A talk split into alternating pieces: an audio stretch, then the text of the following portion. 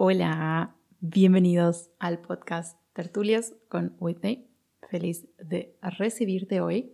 Yo ya estoy con un café aquí, lista para charlar contigo y agradezco muchísimo que estés ahí para charlar conmigo también, escuchar y luego, por supuesto, compartir tu opinión al respecto.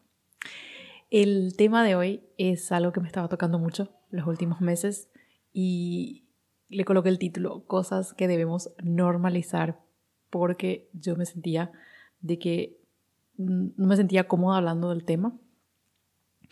Y indagando un poquito te das cuenta de que es algo que a muchos les sucede, les suceden.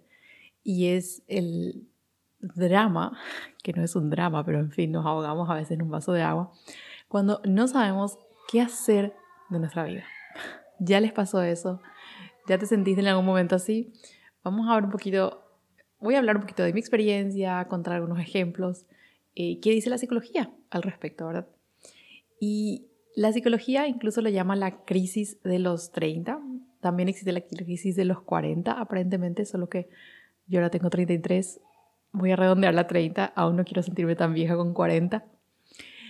Pero se caracterizan por cosas similares en realidad.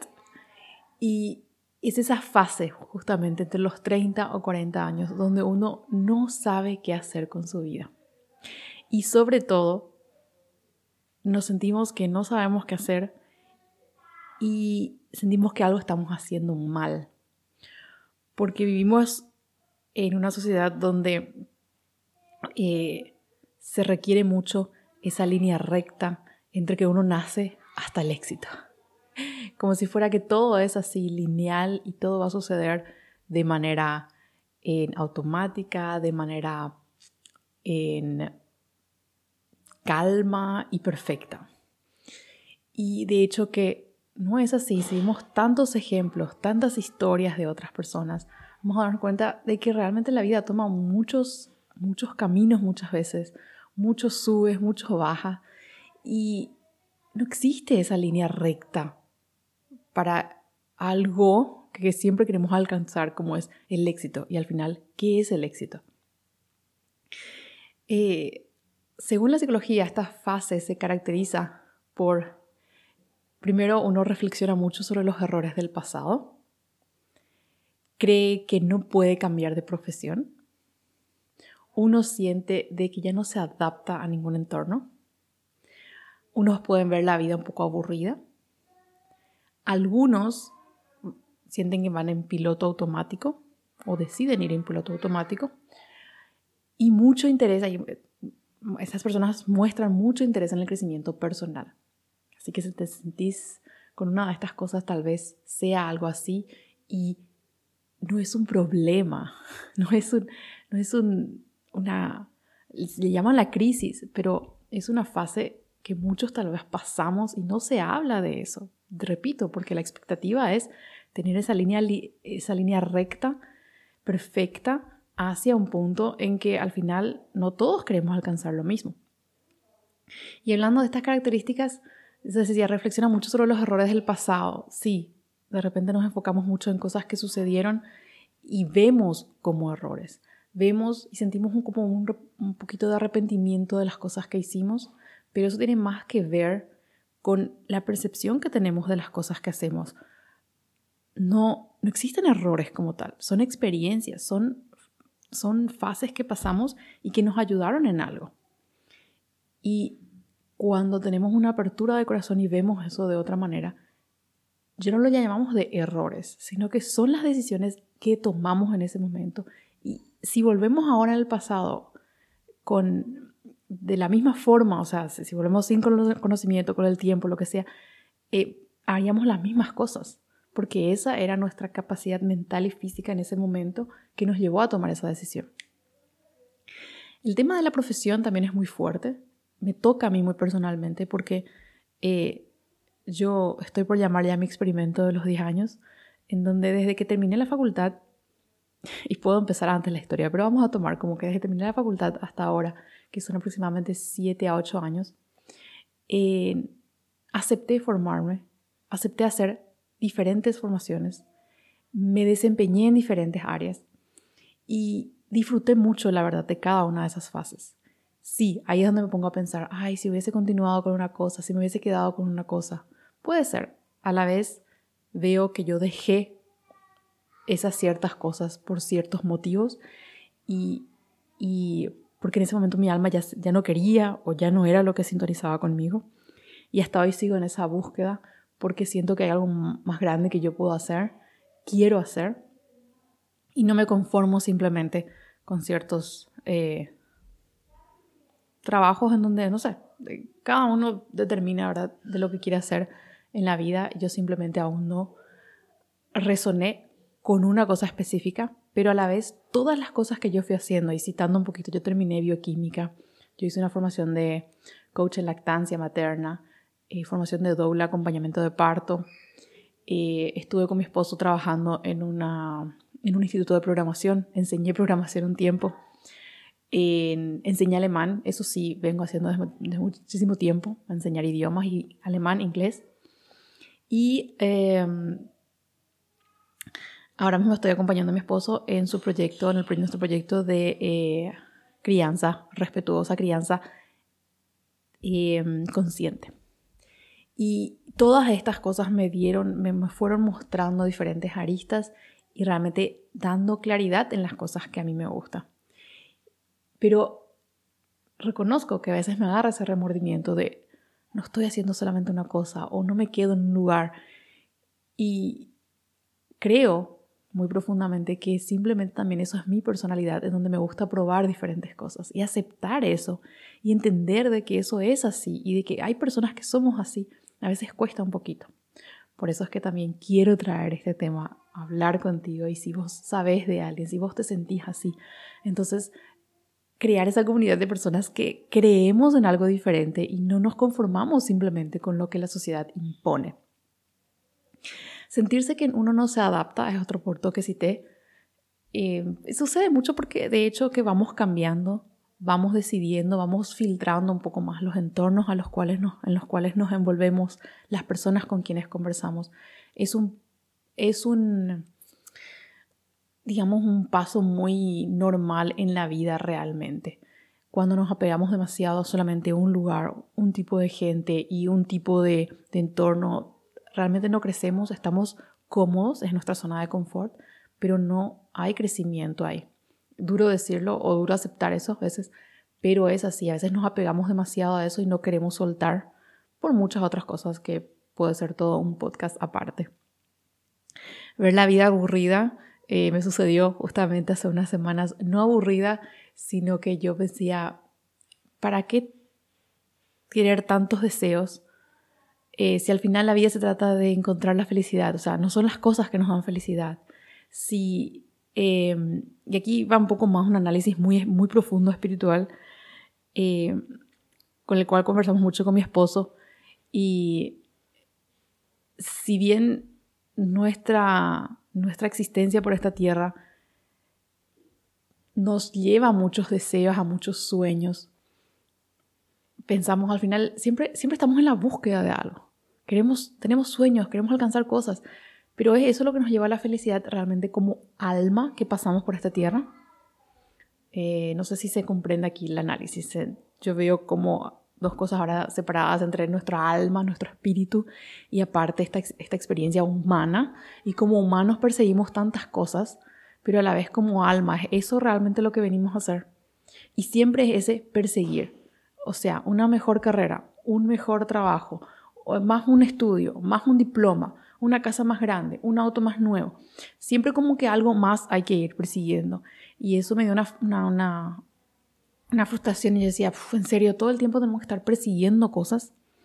Eh, hasta que, bueno, ya pasé otra vez esa fase y bueno, dije, eh, al final por algo venimos a esta tierra y vamos a perseguir las, las metas que queremos porque eso también nos mantiene, creo que, en movimiento, pero sin olvidar nuestro mayor, nuestra mayor misión en esta tierra que es expandirnos como almas, creo yo personalmente.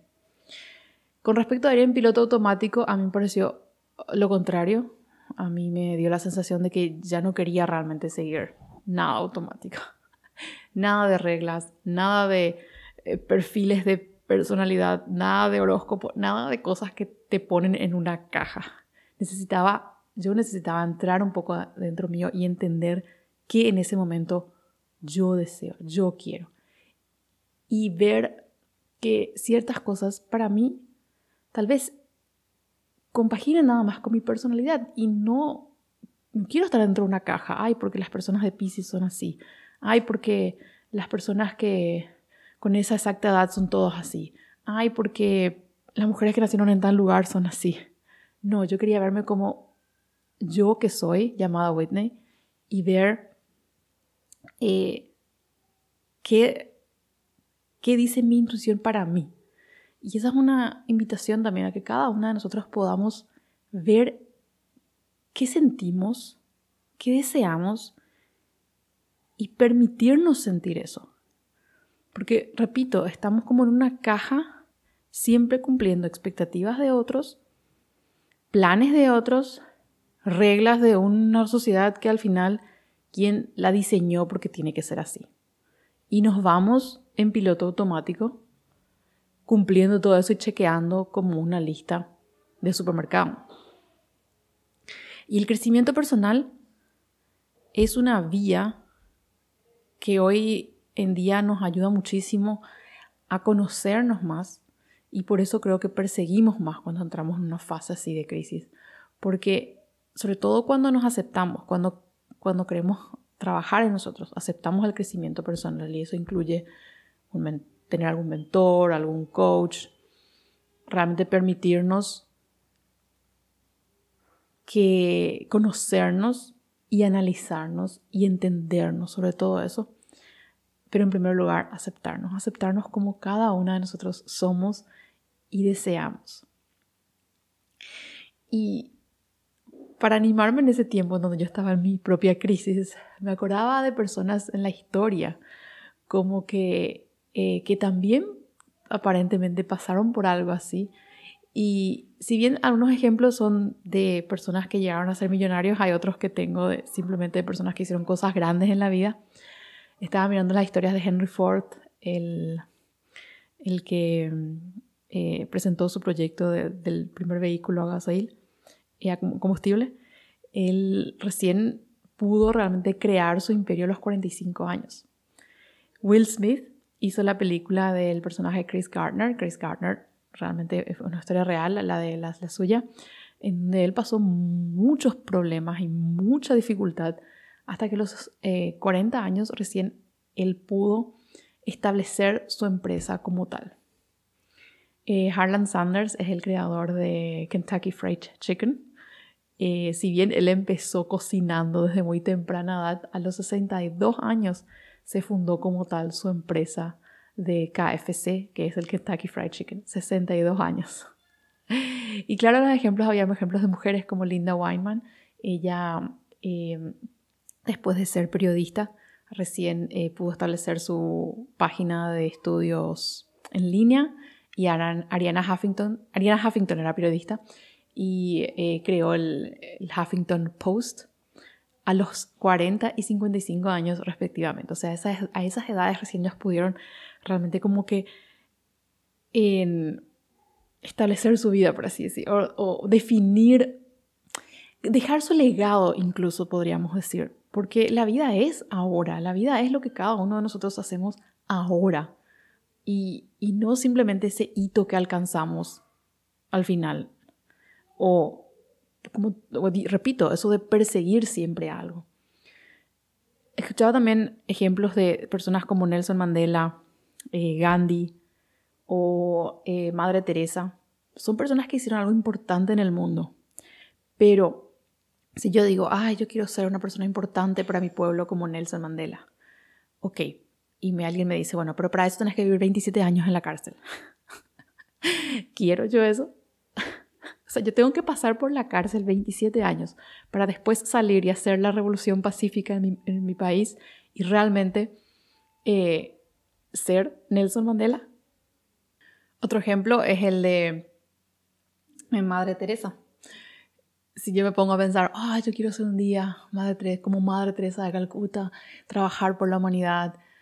Y bueno, está bien, tengo que vivir largos años en una casa de leprosos o con pueblos de, de leprosos, de personas enfermas de lepra. ¿Estamos dispuestos a eso?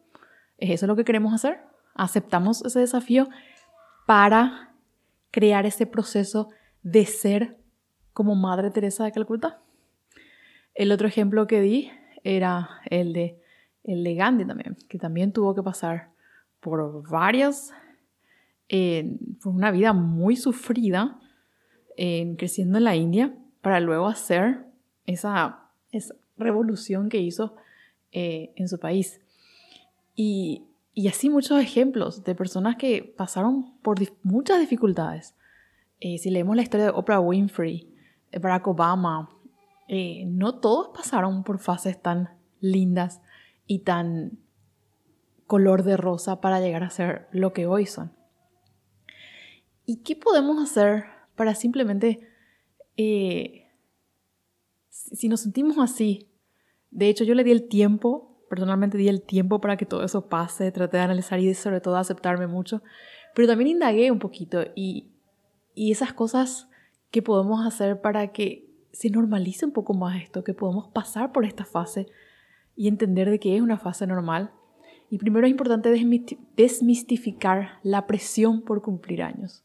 Sea, creer que con 30 años ya estamos a mitad de vida y si no hicimos algo grande, estamos perdidos. Eh, es cierto que la experiencia de los años en un área profesional, por ejemplo, es importante, pero eso no quiere decir que, de que tengamos la vida perdida. Asumir los procesos de duelo, que es algo que acepté mucho yo. antes era mucho de evitar mis dramas, mis... Em, trataba de evadir cómo me sentía, pero en esta fase acepté realmente ese duelo. Dije, voy a dejar como que morir esa Whitney que hacía esto. Y se dan cuenta de que para mí es una presión el tema profesional. O sea, yo relaciono mucho con la, con profesional por los ejemplos que estoy dando y por contar mi experiencia, pero pueden ser muchas otras cosas. Pueden ser terminar, por ejemplo, con una pareja. Y aceptar ese proceso de duelo, vivir ese sentimiento y entender de que, bueno, está pasando y así como en el, cada año hay un otoño donde todas las hojas se mueren y caen, yo también tengo derecho a, es natural para mí también como persona, como ser humano, pasar por una fase de muerte en un tema de mi vida. Y darle ese tiempo, sentir con esa fe de que todo va a pasar. Poder cambiar es algo que también tenemos que entender, que aprender a hacer y abrazar esa, esa oportunidad de poder cambiar. Tenemos tanto miedo al cambio. ¿Qué van a decir los demás? ¿Qué si no me sale? Es algo que a mí me hacía mucha presión y yo sé que a muchos nos hace muchas veces cambiar cambiar de hogar, cambiar de pareja, cambiar de trabajo, cambiar de profesión, cambiar de, de pieza donde dormimos. Todos los cambios a veces parece que nos genera mucho, eh, mucha incomodidad y es normal, hablando biológicamente desde nuestro cerebro, es normal porque tenemos un cerebro reptiliano que solo tiene la misión de que podamos sobrevivir y aumenta las posibilidades de sobrevivir cuando estamos en un ambiente conocido. Nada nuevo, nada que pueda ser de amenaza. Entonces, cualquier cosa nueva activa ese cerebro reptiliano y le dice, oh, acá hay algo nuevo, puede ser peligroso, mejor no te acerques.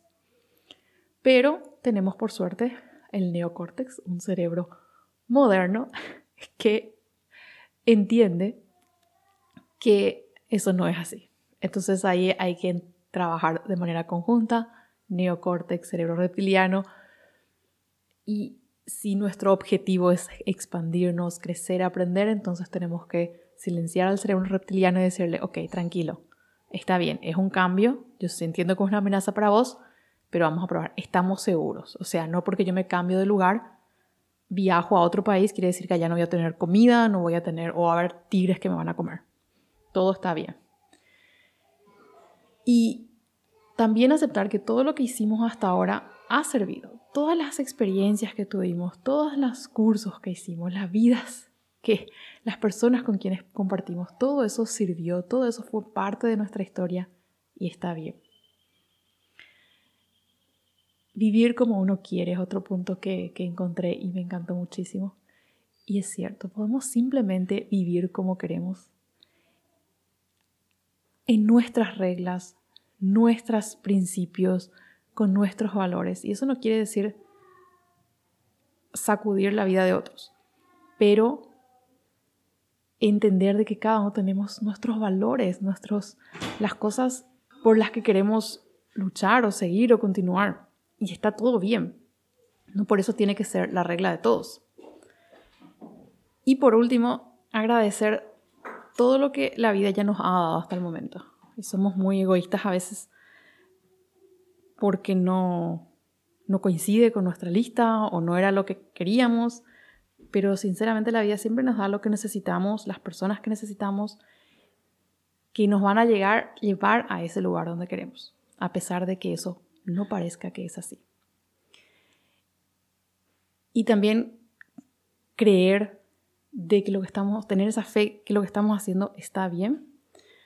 Y por último, juntarnos con gente loca como yo, que estoy aquí hablando, contándoles esto. ¿Por qué? Por el, el título que simplemente dije al principio. Normalizar cosas de las cuales no queremos hablar, tenemos miedo, tenemos vergüenza, sobre todo tenemos presión de que otros van a decir. Por eso es importante crear esas tribus de personas en donde podamos compartir abiertamente eso y entender de que no estamos solos. Y así dejo este tema aquí. Como siempre digo, yo tiro la piedra en el agua, que se mueva el agua y que cada uno después pueda ver con clareza lo que necesita ver. gracias por escucharme y nos vemos prontamente o nos escuchamos prontamente en algún otro podcast. Gracias y un abrazo. Chao, chao.